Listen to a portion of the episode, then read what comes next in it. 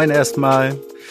Ich bin Fionn, heute zusammen mit Mattes bei Disco-Thesen Nummer 11, wie äh, Mattes sagen würde, der Podcast mit dem Paukenschlag. Ich bin da eher zwiegespalten, aber freue mich trotzdem, dass Mattes am Start ist. Hallo Fionn, heute mal sanftes Hallo von mir. Ja, siehst du, viel zärtlicher und äh, sensitiver. Ein ASMR, hallo. Ja, wir haben eine Premiere, wie der ein oder andere vielleicht mitbekommen hat, sind wir beruflich im deutschen Rap unterwegs und haben es bisher immer vermieden, über deutschen Rap und über Rap und Hip-Hop allgemein zu sprechen, auch wenn man natürlich in den Nebensätzen immer mal wieder rausgehört hat, dass wir uns damit dann doch auch beschäftigen. Du noch ein bisschen mehr als ich, ja, aber auf jeden Fall. Da hat sich doch aber Haftbefehl heute doch als relativ gute Premiere angeboten. Bevor wir einsteigen, haben wir noch ein besonderes Segment diese Woche. Ähm, ich sag mal so, wir haben ja ein relativ unregelmäßig eingesetztes Segment namens Abfuck der Woche. Und in diesem Fall bin ich eigentlich ganz froh, dass es unregelmäßig ist. Oder vielleicht lassen wir das der Woche einfach weg. Denn äh, in diesem Fall geht es um keinen Abfuck der Woche, sondern um einen Abfuck, der viele Menschen ihr ganzes Leben lang begleitet. Nämlich wird über strukturellen Rassismus und im Besonderen über rassistische Polizeigewalt viel gesprochen dieser Tage. Und wir sind ein Musikpodcast und wie Fionn schon gesagt hat, haben wir das erste Mal diese Woche den Themenbereich Deutschrap. Und der gute Julien hat uns dementsprechend einen Beitrag geschickt, einen Gastabfuck quasi, den wir euch jetzt präsentieren möchten zum Thema Deutschrap und Antirassismus. Ähm, Julia arbeitet für den Community-Radiosender Banda Larga, dem wir auf jeden Fall einen Shoutout dalassen sollten. Hören wir einmal, was er zu sagen hat. Jojo, hier JP von Radio Banda Larga Berlin. Damit kurz äh, erinnert wird, weil ich mir sicher bin, viele wissen das nicht. Der erste Rapper der Welt ist Jalal Mansur Nureddin. Er protestierte mit seinen Raps nach dem Tod von Martin Luther King 1968 in den USA gegen Rassismus, aka systematischer Polizeigewalt. Genau dies ist die einzig wahre Haltung im Rap. Viele in der deutschen Rap-Szene honorieren Tupac, Biggie, Public Enemy oder Wu-Tang Clan. Dabei sind das alles Künstler mit einer Haltung aus dem Kampf gegen Rassismus heraus. Tupac, selber Sohn einer Black Panther, Künstler, der sich sehr viel an Malcolm X inspirierte, rappte sozialkritisch als junger Suck, bevor er zum Don wurde und über Frauen etc. rappte. Und genau dieser erste Teil ist es, der mir so ziemlich bei fast allen deutschen Rappern fehlt, der Suck-Teil. Vor allem gibt es zu wenige Positionierungen aktuell von dem Rest der People of Color, geradezu meine Kennex. Was wird gemacht? Außer einen viereckigen schwarzen Block zu posten, welcher mehr als Marketing bzw. Hypewave genutzt wurde, statt mal mit Sinn etwas zu vermitteln. Die meisten wollen viel Instagram-Follower bzw. Klicks auf Spotify und YouTube. Ehre umso mehr an die Artists wie OG Kimo, Unique, Roller, Nura, Megalo, Haze oder dem Hanauer Asimemo. Spoiler, er ist ein Aslax-Member, der mit seinem Track Bist du wach nach den Geschehnissen in Hanau ein Zeichen gesetzt hat. Rest in Peace auch an seinen Cousin Sedat, der bei diesem rechtsmotivierten Attentat gestorben ist. Schaut man bei der aktuellen Welle gegen Rassismus rüber nach Frankreich, waren da so um die 15 Rapper mit einer super hohen Reichweite vor drei Tagen, heute stand 5. Juni, also der 2. Juni, auf den Straßen an der Front. Und das erinnert mich so ein bisschen an eine Line von einem Rapper mit Balkan Roots, der meinte, frei von Franzosen-Klischees. Ich wünschte mir, er würde ein paar der Klischees sich abgucken. Dann sind wir ehrlich, wie viele waren bei der Demo in Berlin am Hermannplatz dabei? Nada, niente. Daher wünsche ich mir in Zukunft mehr Rapper mit Sinn, beziehungsweise den wahren Hip-Hop-Values die sozialkritisch rappen. Und das ist der aktuelle Zeitgeist. Und Selbstdarstellern oder Hedonisten, denen sei eins gesagt, du kannst auch mit Sinnhaftigkeit Mamas Haus bezahlen, Jane.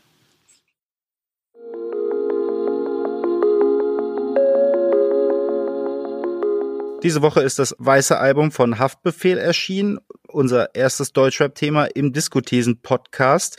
Unsere klassische Einstiegsfrage hierbei ist natürlich, Mathis, wann ist dir Haftbefehl das erste Mal begegnet? Welche Beziehung hast du zu seiner Musik?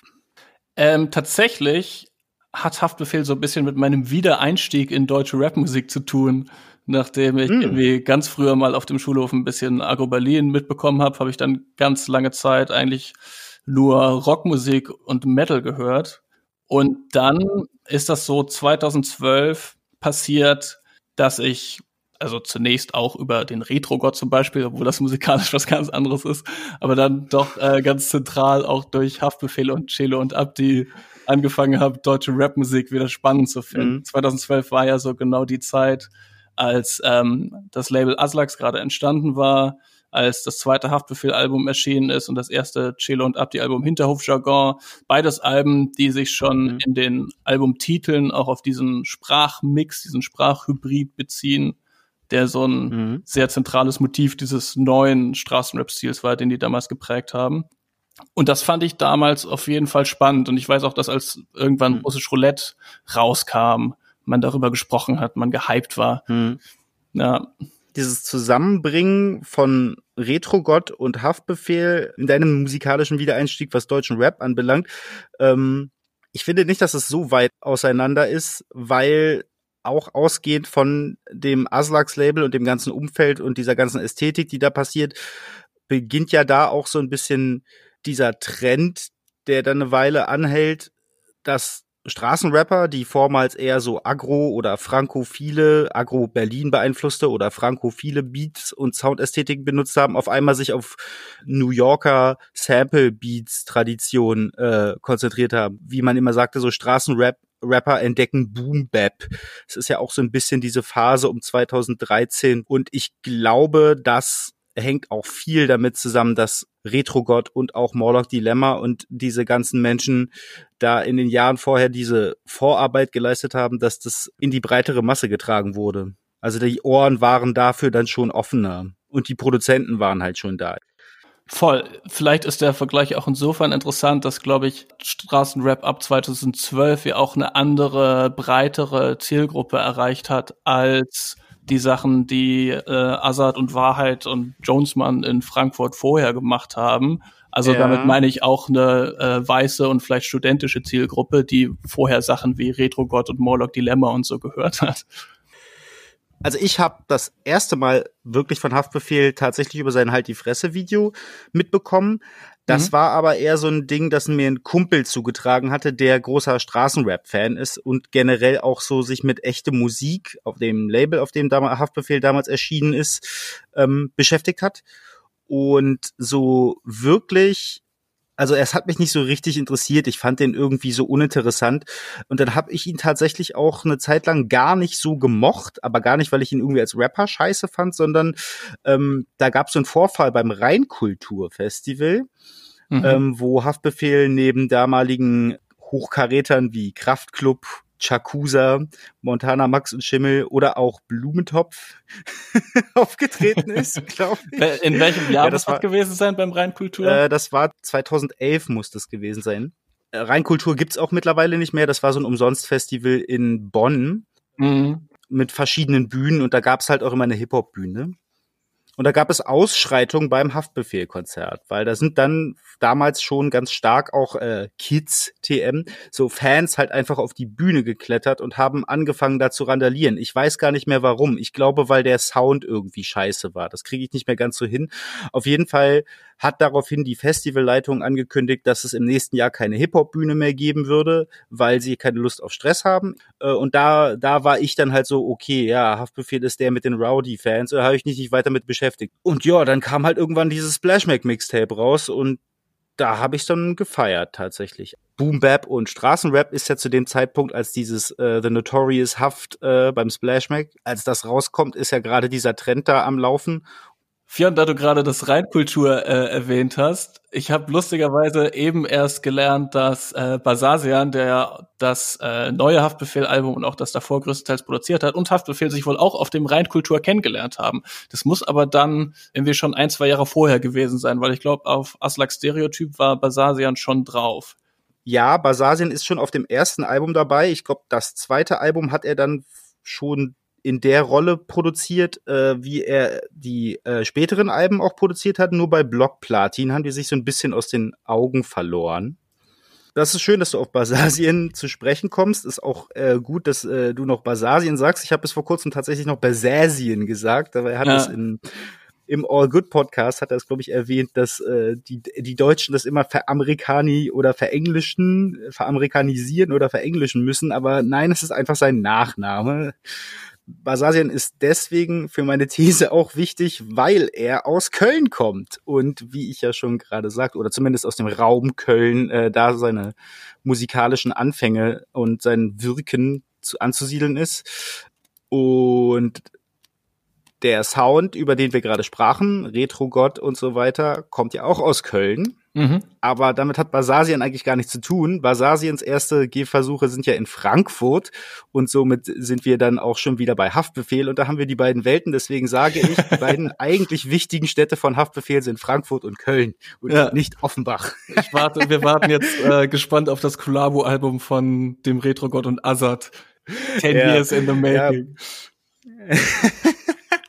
Du hast ja jetzt The Notorious Huff gerade so nebenbei erwähnt. Vielleicht muss man doch kurz erklären, mhm. was da passiert ist. Vielleicht kann man das auch zusammenbringen mit dem äh, Halt die Fresse Video zu glänzen, das du vorhin schon erwähnt hast, weil ich finde, das war ja so ein kleines mhm. virales Phänomen. Das haben, glaube ich, auch viele ja. Leute ähm, gesehen, die jetzt nicht unbedingt Spezialisten für, für äh, hessischen Straßenrap waren.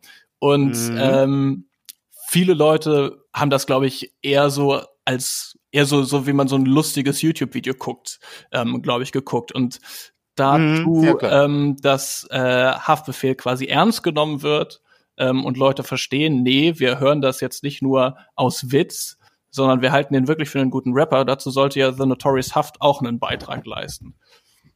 Ja, es war ja sogar so, dass Haftbefehl, ähm, also auch aus Seiten der äh, Rekeeper Gang, nenne ich sie mal, also der Traditionalisten, als unheimlich schlechter Rapper wahrgenommen wurde und die auch die ganze äh, Haltung dahinter überhaupt nicht verstanden haben und sich damit gar nicht auseinandersetzen wollten. Das war so, eine, so ein reflexartiges Abhaten, weil es eben nicht sich auf Einflüsse und Nuancen bezieht, die ihre Wurzeln im New York der 90er haben. Mhm. Und dieses Projekt vom Splash Mac einem voran auch von Jonathan Nixdorf und von Falk Schacht, glaube ich, initiiert. Liebe Grüße. War halt eben mit verschiedenen Produzenten, die eben eher diese traditionalistische Sample-Ästhetik auch bedienen können, äh, Remixes von existierenden Haftbefehl-Songs umzusetzen. Dabei waren Brank, Dexter, Schuko war, glaube ich, auch dabei. Es waren tonnenweise prominente Produzenten da. Talkie auf jeden Fall.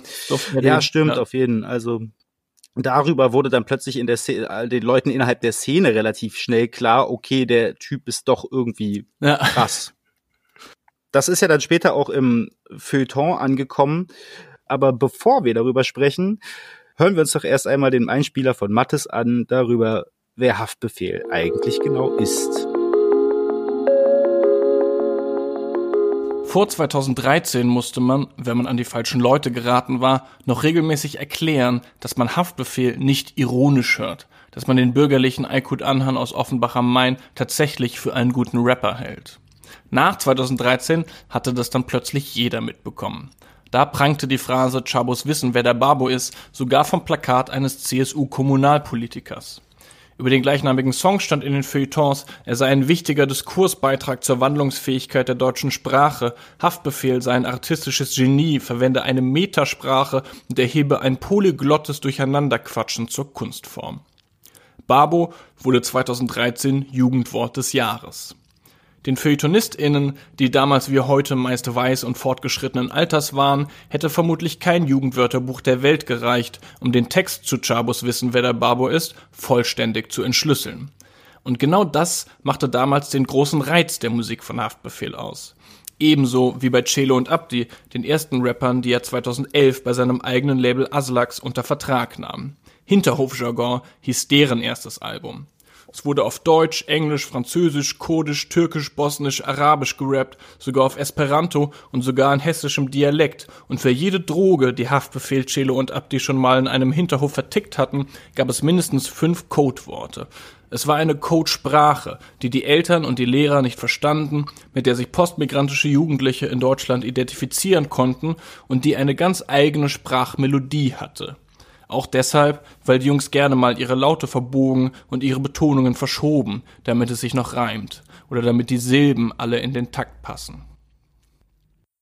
Vor der Musikkarriere lief Haftbefehls Leben weniger glatt. Früh verliert er seinen Vater. Früh schmeißt er die Schule, früh lernt er den Jugendarrest kennen wegen Drogen- und Betrugsdelikten. Der Haftbefehl, der schließlich seinen Künstlernamen inspiriert, ist vermutlich derselbe, der ihn 2006 dazu bringt, Deutschland zu verlassen und sich in die Türkei abzusetzen. Im selbstgewählten Exil beginnt er zu rappen. Inspiriert vor allem von Biggie und von französischen Rappern wie Buba und Rimka. Inzwischen ist Haftbefehls letztes Rap-Album sechs Jahre her, wenn man mal so gutmütig ist, das Mixtape unzensiert und sein Collabo-Album mit Ratar auszunehmen. Russisch Roulette hieß dieses Album vor sechs Jahren und war sowas wie das Ende einer Entwicklungsphase für Straßenrap. Es war der Moment, in dem Straßenrap endlich nicht mehr als das Schmuddelkind der deutschen Musikszene wahrgenommen wurde, sondern als Kunst. Mathis, wie stehst du eigentlich dazu, bevor wir jetzt über das äh, aktuelle Release sprechen? Wie bist du eigentlich mit der Situation umgegangen, als da plötzlich so 2013 Haftbefehl so Konsensthema war und plötzlich auch äh, der Babo auf irgendwelchen CDU-Wahlplakaten prangte? So war, hat das was emotional mit dir gemacht? Warst du irgendwie angepisst? Weil das ist ja so häufig so eine Reaktion, dass man halt das als Rebellion hört oder zumindest irgendwie sich in dieser Ego-Perspektive, die Straßenrapper ja häufig irgendwie abbilden, selber wiederfindet und sich so ein bisschen abgrenzt von den anderen. Und auf einmal entdecken dann so die anderen das und fangen an, das zu rezipieren. Und da gab es ja auch eine Swing-Version von Chabos Wissen, wer der mm. Babo ist und sowas. Ähm, wie bist du damit umgegangen eigentlich? Voll. Also ich glaube, ich habe jetzt Haftbefehl nicht so sehr als my own empfunden, dass ich mir davon auf den Schlips getreten habe. Aber was da vielleicht passiert, dadurch, dass äh, Barbo Jugendwort des Jahres wird und so weiter, mhm. ähm, ist so etwas, das in den Jahren seither, glaube ich, noch viel mehr passiert ist, nämlich, dass so so bestimmter Slang und so bestimmte ähm, Elemente von diesen Drogendealer-Geschichten, die im Straßenrap erzählt werden, fast zu, zu Floskeln und zu so Tropen verkommen, die so ein bisschen ihre Bedeutung verlieren schon fast dadurch. Ähm, und genau das macht Haftbefehl eigentlich nicht. Und das ist irgendwie so ein bisschen das, da kommen wir vielleicht noch zu, mhm. was äh, ihn, finde ich, von Straßenrap, der dazwischen passiert ist, so ein bisschen abgrenzt, ne? Dass mhm. Barbo in dem Fall nicht äh, irgendwie in der Hook mit Autotune gesungen und geloopt wurde und es in erster Linie darum ging, dass das cool klingt, sondern Haftbefehl erzählt schon immer eine Geschichte. Er erzählt ja auch in Chabos Wissen, wer der Babu ist, in, in sehr vielseitiger Sprache, im Endeffekt einfach von einer Prügelei. ja.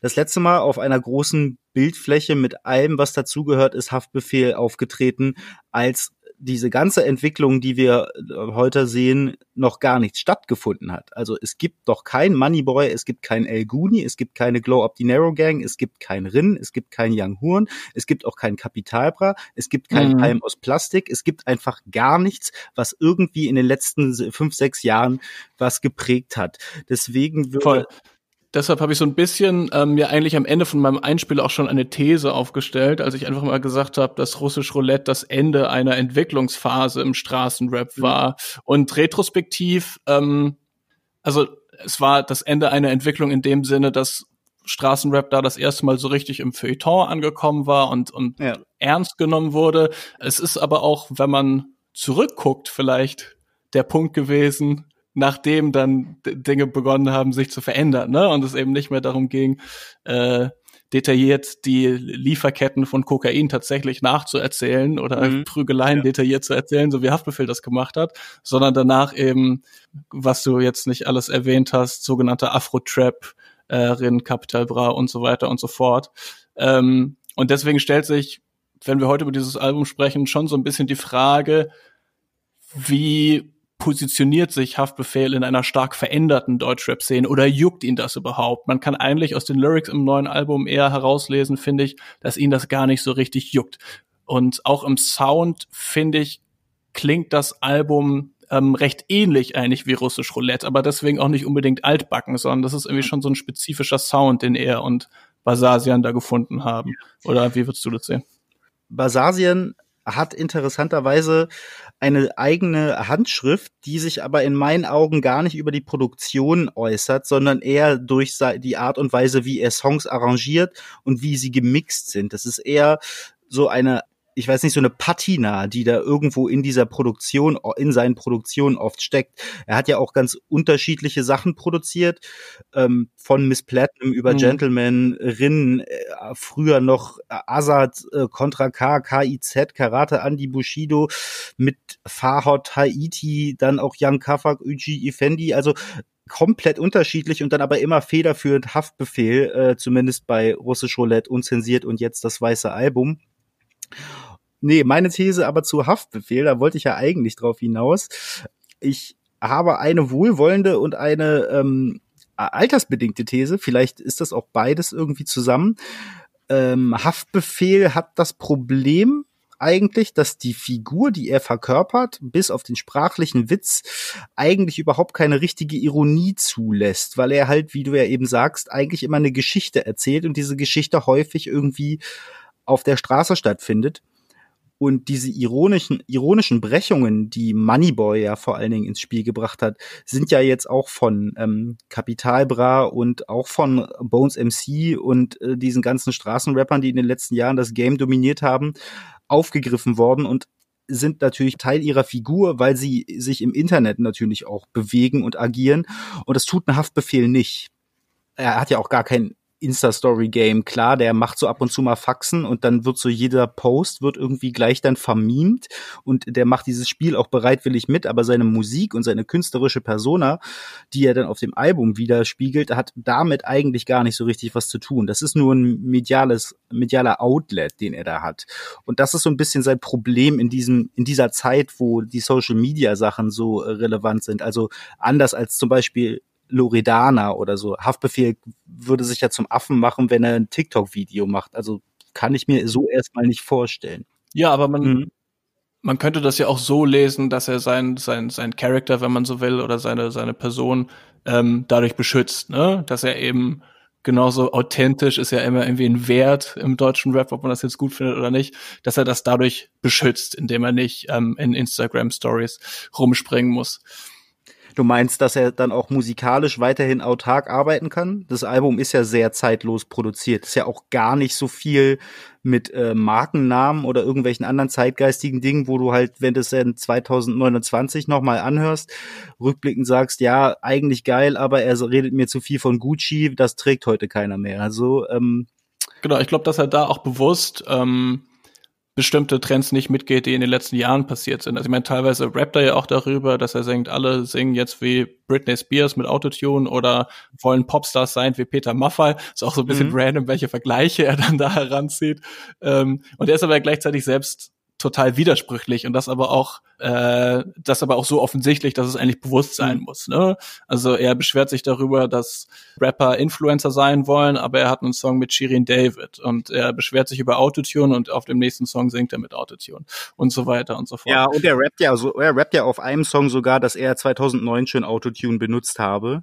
Voll. Ähm, sich da wahrscheinlich offensichtlich auch seiner Pionier-Respektserweisungen äh, beraubt fühlt. ich finde es aber auch geil, wie er dann trotzdem, obwohl er halt äh, so äh, da verächtlich aus so einer ähm, Königsposition, aus so einer majestätischen Kaisersicht auf diese Dinge herabschaut, dann aber gleichzeitig auch sie für sich beansprucht und sagt, Internet-Hype hatte ich schon, Klicks, ja, hör mir ja. auf damit, 2009, was, äh, virales Ding, ich war das alles schon, was wollt ihr von mir? Das führt mich aber alle eigentlich zu der an, zu einem anderen Aspekt meiner äh, meiner These, die eigentlich keine richtige These ist, sondern nur eine Vermutung. Haftbefehl ist ähnlich wie Bushido auch eigentlich ein totaler Realkeeper. Voll. Das Interessante, ähm, du hast ja eben Ironie und Humor erwähnt. Also Haftbefehl hm. hat ja durchaus eine Menge Humor, aber er muss das eben nicht auf so einer zeitgenössischen, postironischen Art und Weise machen. Du meinst kein, kein Lelelele. Genau, es muss eben kein Lelele sein und es muss auch irgendwie kein Apache-Song über sein Boot sein, wie er am Freitag erschienen ja. ist. Haftbefehl schafft das und da fallen mir wirklich nicht viele Leute ein, die man, was das betrifft, damit vergleichen könnte. Der schafft es zum Beispiel auf, mhm. ich weiß nicht, 1999 Part 4 die Geräusche einer einer rauschenden Telefonleitung zu imitieren auf einem Song, der total mhm. atmosphärisch und ernsthaft ist, ohne dass es irgendwie aus dem Konzept rausfällt. Oder, ne, er, oder er malt ja teilweise auch total skurrile Bilder, gerade auf so Storytellern. Also, das ist jetzt nicht von dem Album, aber ich glaube, einer meiner Lieblingshaftbefehl-Parts ever ist der äh, auf Traffic Cartel, auf Hinterhofjargon, wo er so eine Übergabe beschreibt, so eine mhm. Gangster-Szene und dann so Sachen rappt wie das Flugzeug lässt einen Fallschirm fallen, Parachute, die schon lustig klingen in der Art und Weise, wie er rappt oder welche Worte er wählt und so weiter. Und trotzdem bricht sich das irgendwie nie so wirklich mit der Ernsthaftigkeit des Songs, habe ich das Gefühl. Und das ist irgendwie schon eine Kunst, weil Haftbefehl, glaube ich, so sehr eine eigene Sprache gefunden hat, dass gerade darin die Authentizität liegt. Ne? Ich war ja nun vor ein paar Monaten schon, äh, bevor Corona losging, tatsächlich auf der ähm, Listening Session vom Label eingeladen und konnte mir das Album damals da anhören. Und ich habe mich damals schon stark über die Features nicht gewundert, aber ich war gespannt. Ich war schon so, okay, das ist eine interessante, spannende Mischung. Was, äh, Mathis, was ist dein Lieblingsgast eigentlich auf diesem Album? Wir haben eine Reihe hier. Wir haben hier Shindy, wir haben Shirin David, wie du schon sagtest, wir haben UFO 361, wir haben Materia und wir haben Capo ähm, und wir haben Gucci Mane. Mein Lieblingsgast ist echt schwierig. Ehrlich gesagt finde ich, die Songs mit Gästen sind die schlechtesten des Albums. tatsächlich finde ich das auch. Ich würde vielleicht ähm, noch mal eben die These aufstellen, bevor wir weiter über einzelne Songs sprechen. Ich finde, dieses Album bildet mit Russisch Roulette zusammen einen Albumzyklus so ein bisschen. Das ist eine eigene mhm. Phase in der Diskografie ja. von Haftbefehl, was ja schon mal eine interessante Feststellung ist eigentlich, weil zwischen diesem Album und Russisch Roulette viel mehr zeitlicher Abstand liegt als zwischen äh, als zwischen den Alben davor. Aber dadurch, dass die ein recht schlüssiges mhm. Soundbild haben, dadurch, dass hier diese Reihe von 1999 Tracks stattfindet, auf denen er immer recht autobiografisches erzählt, ähm, und dadurch, dass die sich beide einfach wie so ein bisschen erwachsenere, fokussiertere, so ich will fast sagen, mhm. wie die Auteur-Alben von Haftbefehl anhören, habe ich das Gefühl, ja. diese beiden Alben ähm, passen sehr gut nebeneinander. Ich finde, was irgendwie bisher auch nicht so richtig erwähnt wird, ist, dass ähm, 1999, also sämtliche Songs, das ist ja eigentlich sehr einzigartig im deutschen Rap auf jeden Fall, dass jemand so seriell immer mal wieder das gleiche Thema aufgreift und es immer wieder neu erzählt, nicht, aber halt fortsetzt. Mhm. Das gibt's glaube ich nicht mal im US-Rap in so einer Länge. Wir haben jetzt sechs Teile. Basasian hat im All Good Podcast äh, angedeutet, dass es wohl auch noch einen siebten, vielleicht sogar achten, neunten Teil geben könnte. Mhm. Daraufhin auf jeden Fall Blick in die Zukunft. Sehr nice. Ähm, mein Lieblings-Feature-Song, weil er halt doch irgendwo einen Inhalt transportiert hat, war Papa er war ein Rolling Stone. Auch wenn ich nicht der allergrößte Materia-Fan bin, war das einfach irgendwie von den Feature-Songs der stimmigste. Ich finde, was auf dem Album so sehr ich irgendwie Haftbefehl Sympathie entgegenbringe, ein bisschen auffällt, ist, dass die Figur so ein bisschen auserzählt ist und er sich jetzt so ein bisschen auch auf Statusverwaltung beruft. Er hat so Songs wie Trap King oder halt Kuka macht dich feucht oder solche Sachen, wo eigentlich gar nicht so richtig viel erzählt wird. Das ist irgendwie keine Zelebrierung des Ist- oder Werdenszustandes, sondern eigentlich dem, was bereits geschaffen wurde. Und das hat auf mich so ein bisschen einen passiven Eindruck hinterlassen. Gut, die Songs, die du jetzt genannt hast, unterstützen ja nur die These, dass die Songs mit Features rausfallen und zu den schlechteren Songs gehören. Also neu für mich hat sich vor allem eigentlich der Song Hotelzimmer angefühlt. Ich weiß nicht, ob der dir aufgefallen mhm. ist. Was mhm. er hier beschreibt, sind ich glaube, zwei verschiedene Hotelzimmerszenen. Eine in grauer Vergangenheit, in der es um eine verflossene Liebe geht. Und da klingt halt auch an, dass die Eltern dieser Frau, die er geliebt hat, den beiden im Endeffekt aus rassistischen Motiven den Kontakt verboten haben. Und das fand ich krass. Ich glaube, mhm. so explizit ähm, hat Haftbefehl selten über Rassismus gesprochen zum einen und so mhm. intim von einer verflossenen Liebe zu erzählen, das hat sich für mich auch irgendwie neu und ungewöhnlich angefühlt. Gut, und in der zweiten Strophe habe ich das Gefühl, sind wir dann wieder in der Jetztzeit und dann ist es eben dieses Motiv vom depressiven Popstar, der sich zwar alles leisten kann, aber nachts trotzdem alleine äh, auf Kokspsychose im Hotelzimmer sitzt und traurig ist. Und auch das, finde ich, ist auf diesem Album ähm, relativ häufig zu hören, dass das Kokain, das ja so ein bisschen das Leitmotiv des Albums ist, auf das ja auch der Titel anspielt, in verschiedenen Funktionen auftritt, würde ich mal sagen. Da müssen wir jetzt fast überall im Detail drüber sprechen. Also zum einen natürlich als Ware, mit der der Drogendealer handelt. Zum ja. zweiten ähm, auch als Statussymbol. Da gibt's dann diese etwas unangenehmen Tracks, über die wir auch nochmal sprechen sollten, in denen er mit Kokain Frauen dazu bringt, für ihn zu tanzen. Ähm, mhm. Und aber auch im Zusammenhang mit psychischer Krankheit. Also es gibt auf 1999 Part 5, glaube ich, die Zeile, 20 Jahre Drogen, das ist, warum ich schizophren bin oder so. Und wie gesagt, auf, auf Hotelzimmer klingt das auch an. Er spricht relativ häufig auf diesem Album, habe ich das Gefühl, darüber, dass seine psychische Gesundheit unter anderem unter Drogen gelitten hat. Ähm, das ist so ein Moment, wo ich vielleicht schon sagen würde, da wird die Figur oder wollen wir es vielleicht, wenn es gerade wenn es um psychische äh, Gesundheit geht, nicht eine Figur nennen, aber da wird noch ein bisschen was weiter erzählt. Ja, ist eine interessante Beobachtung, das im, wird ja auch im Intro-Song bereits als Leitmotiv einfach aufgegriffen. Mhm. Also da beschreibt er ja im Prinzip nur eine Fuhre, wie Kokain aus dem Ausland nach Frankfurt geschifft wird und sagt, Hauptsache es kommt in Frankfurt an. Und das ist dann so ein bisschen der Startpunkt. Das heißt, die Welt eines Haftbefehls dreht sich um Kokain und du sagst gerade, es ist problematisch, dass er das auch äh, so unreflektiert in manchen Situationen einsetzt. Was ist dir denn da aufgefallen? Du sprachst gerade schon von Coca macht dich feucht. Ja, Coca macht dich feucht ist irgendwie ein sehr merkwürdiger Track. Also den haben sie ja Freitag ähm, parallel zum Album-Release dann nochmal mit Video als Single rausgebracht. Ich habe das Gefühl, die haben so ein bisschen das Gefühl, das ist der Hit von dem Album. Und das kann auch sein, das ist ja auch irgendwie eingängig aber ich, also ich finde diese Hook, Coca macht dich feucht, total merkwürdig. Und dieser ganze Track hat natürlich so eine Zuhälter-Rhetorik, von wegen, er schickt sie drauf und dann tanzt sie für ihn. Und es gibt an mehreren Stellen auf dem Album auch so Zeilen aller, ne, sie, sie, sie zieht die Line und dann ist sie in mich verliebt. Und das klingt dann so, als wolle man Frauen mittels Drogen gefügig machen. Und das ist äh, natürlich problematisch und das sollte man dann auf diesem eigentlich recht erwachsenen Rap-Album von Haftbefehl doch auf jeden Fall kritisieren, dass er diese äh, sexistischen Entgleiser immer schon gehabt hat und auch auf diesem Album wieder hat. Das haben ja wirklich alle Medien dazu was geschrieben, Spiegel, Zeit, Fokus. An alle schreiben auch unter anderem von Hafti, was äh, so ein bisschen den Eindruck macht, als gäbe es da, also als würde Haftbefehl so ein bisschen verboris Beckerisiert werden und jetzt so zum so deutschen Kulturgut erklärt.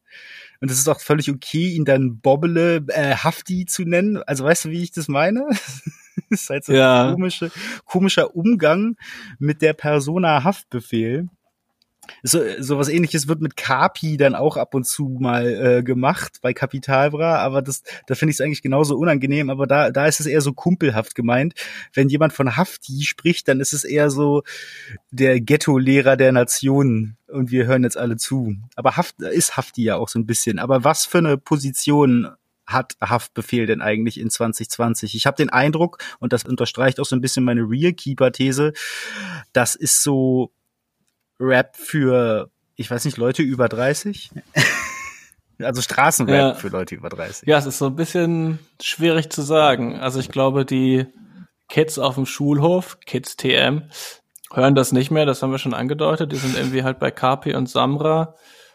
Bei denen landet er am ehesten vielleicht ja mit dem Shirin David Track, mhm. der schon ein interessantes Phänomen ist. Ich weiß nicht, ob du gesehen hast, als mhm. dieser Song veröffentlicht oder als er, glaube ich, angekündigt, angeteasert wurde auf äh, Social Media, haben die alteingesessenen Hafti-Fans, also eigentlich die Realkeeper, für die er das ja eigentlich macht, wirklich nur Hate-Kommentare unter den Post geschrieben, wie es sein kann, dass er mit dieser Influencer-Rapperin, mit dieser Pop-Rapperin, mm. whatever, yeah. äh, einen Track zusammen macht. Also die Realkeeper oder ich sag mal, die Leute, die mit Haftbefehl zusammen älter geworden sind, finden das dann auch nicht uneingeschränkt gut. Aber wahrscheinlich ist der Track einfach so der Kompromiss, den man macht, um doch auch noch ein bisschen äh, Streaming-Zahlen abzukriegen. Da ist es, aber das ist, das finde ich ist auch immer so ein reflexartiger, ähm, so eine reflexartige Argumentation, die sicherlich irgendwo auch greift. Und da kannst du natürlich jetzt irgendwie anfangen zu sagen, dass Shirin David Hafti die Klicks schenkt, da er ihr im Gegenzug irgendwie so eine Art Legitimation erschafft. Ich finde aber, was irgendwie ganz viele Leute immer so ein bisschen vergessen, Shirin David ist eine erstaunlich gute Rapperin und kann einfach irgendwie Dinge gut performen und der Song ist auch einfach mega stark und ich weiß nicht, wie übertrieben überkalkuliert da dann auch einfach reingedonnert wird in die Kommentare. Es ist so eine bescheuerte Unterstellung, weil ähm, weder Shirin David noch Haftbefehl haben das irgendwie nötig. Für Haftbefehl ist es sogar, ich glaube sogar ein größeres Risiko, mit so einer Person in ein Boot zu steigen, weil er halt eben genau das verursacht, dass halt Fans, die ihm da die Treue schwören und ihn überall sonst verteidigen, dann sich auf einmal auf den Schlips getreten fühlen. Das stimmt, ja. Ich möchte mich da in den Tenor der Online-KommentatorInnen auch auf keinen Fall einreihen. Ich finde den Song auch nicht schlecht. Mhm. Und Shirin David ist für Dinge kritikwürdig. Da möchte ich jetzt auch nicht im Detail drauf eingehen, aber googelt mal das Thema Blackfishing. Der Journalist Malcolm O'Harway vor allem hat für den BR sich sehr detailliert damit auseinandergesetzt. Mhm. Aber musikalisch finde ich das auch nicht zu kritisieren. Das ist ja auch irgendwie ein Vorteil, nur weil jemand äh, aus dem Influencing kommt oder so bisweilen schwingt da auch mit Sicherheit immer noch ein Sexismus mit, dass die dann mhm. im Haftbefehl nicht performen könnte. So, das kann sie schon. Und auf einem Album, auf dem wir jetzt auch Sexismus kritisiert haben, ist es ja vielleicht auch cool, wenn eine Frau einen geilen 16er rappt zwischendurch. Zur Abwechslung mal. Ja. Yeah. Können wir das irgendwie fluffig zusammenfassen? Wie finden wir das weiße Album von Haftbefehl? Äh, es ist so ein kleiner Reminder darüber, dass nicht alles Lelelele ist und nicht alles Apache ist und nicht alles auch immer nur studentisch ist und das ist ein sehr geerdetes, solides Release, das trotzdem auf der Höhe der Zeit agiert und äh, auch zeigt, dass man nicht nur immer die gleichen Drum Patterns benutzen muss, um in dieser Zeit relevante Rapmusik zu machen.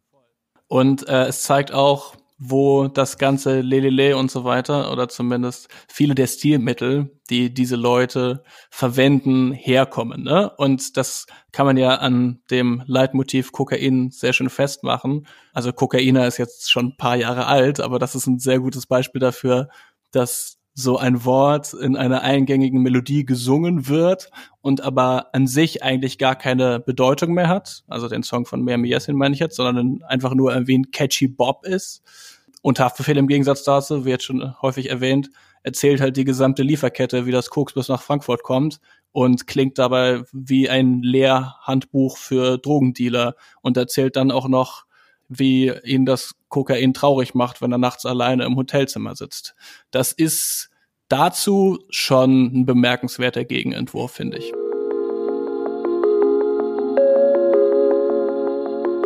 Ein anderes Release, was diese Woche sehr populär äh, seinen Veröffentlichungszeitpunkt vorgezogen hat, ist Run the Jewels. Und auf diesem Album befindet sich dein Song der Woche, Mattes, richtig? Das ist richtig, ja. Run the Jewels haben ihr viertes Album, Run the Jewels 4, das kann man sich immer gut merken, spontan diese Woche Mittwoch schon veröffentlicht, statt wie üblich an einem Freitag, ähm, in Reaktion auf die aktuellen Ereignisse, wie man so schön sagt, also natürlich in Reaktion auf die rassistische Polizeigewalt und den Protest dagegen, die uns in den letzten Tagen beschäftigt haben, hoffentlich beschäftigt haben. Und ich greife jetzt den Song Walking in the Snow heraus, denn wer noch Indizien dafür brauchte, dass diese Art von institutionellem Rassismus genauso wie andere Rassismen ein alteingesessenes und beharrlich bestehendes Problem ist, der kann sich die zweite Strophe dieses Songs anhören, in der Killer Mike beschreibt, wie Polizisten einen schwarzen Mann erwürgen und dessen letzte Worte sind I can't breathe. Und das bedeutet nicht etwa, dass Killer Mike jetzt kurz vor Album-Release nochmal eine neue Strophe geschrieben hat, um auf den Mord an George Floyd Bezug zu nehmen, sondern das waren schon 2014 die letzten Worte des Afroamerikaners Eric Garner, der ebenfalls bei einer Festnahme von Polizisten getötet wurde. Und wie gruselig es irgendwie ist, dass sich solche Dinge wiederholen, ohne dass sich viel geändert hat, auch darüber rappt Killer Mike schon in dieser Strophe. Er beschreibt, dass die Menschen vor den Fernsehern schon taub und äh, desensibilisiert sind, wenn sie die Bilder von rassistischer Polizeigewalt in den Nachrichten sehen. Und hm. alles, was sie dann äh, emotional überhaupt noch aufbringen, ist ein Twitter-Rant, also auch das, die Diskussion um Social Media Aktionen und ob das vielleicht nur Tokenismus ist, ob man sich als weiße Person damit vielleicht nicht nur profilieren will, wenn man nicht den Rest des Jahres auch ähm, sich antirassistisch engagiert. Auch diese Diskussion hat Killer Mike hier also quasi vorweggenommen, beziehungsweise nicht vorweggenommen. Diese Themen sind einfach immer da. Und damit führt dieser Song, finde ich, nochmal deutlich vor Augen. Es sind keine Einzelfälle. Fionn, welchen Song hast du mitgebracht? Mein Song der Woche ist von einer Münchner Post-Punk-Band namens Friends of Gas. Und zwar handelt es sich um den Song ähm, Schrumpfen. Da singt sie nämlich, ähm, du bist erst beim ersten Kapitel und du denkst schon ans Kapitulieren und später noch geht es auch um das Kapital und das Kapitulieren. Das wird die ganze Zeit mit dem Begriff Kapital herum experimentiert. Das Ganze ist so ein bisschen mehr Industrial Noise Rock mäßig angehauen und ähm, eine Band, die vor allen Dingen durch ihr Debütalbum vor vier Jahren äh, so ein bisschen in so Indie-Rock-Fan-Kreisen als das nächste große Ding rumgereicht wurden, weil unter anderem sie Vorgruppe für die Nerven waren und das Debütalbum auch von Max Rieger produziert wurde. Die haben jetzt am Freitag auch ein Album veröffentlicht, das heißt Kein Wetter. Und auf dem ist dieser besagte Song Schrumpfen. Und der bringt so ein bisschen die Ohnmacht oder ähm, äh, gegenüber der aktuellen politischen Lage oder generell der Welt oder auch einfach der Koronmacht auf den Punkt, wie ich finde, wie auch das ganze Album. Deswegen ist das mein Song der Woche. Schrumpfen von Friends of Gas. Und damit, Freundinnen und Freunde, hoffen wir, es geht euch den Umständen entsprechend gut. Habt eine schöne Woche. Wir hören uns hm, wahrscheinlich gar nicht nächste Woche, sondern möglicherweise erst in zwei Wochen. Aber auf jeden Fall bald genug wieder. Bis dahin hört viel Musik, postet uns eure Lieblingssongs in die Drukos und slidet damit in unsere DMs und bleibt uns wohlgesonnen. Bis dahin, liebe Grüße, tschüss.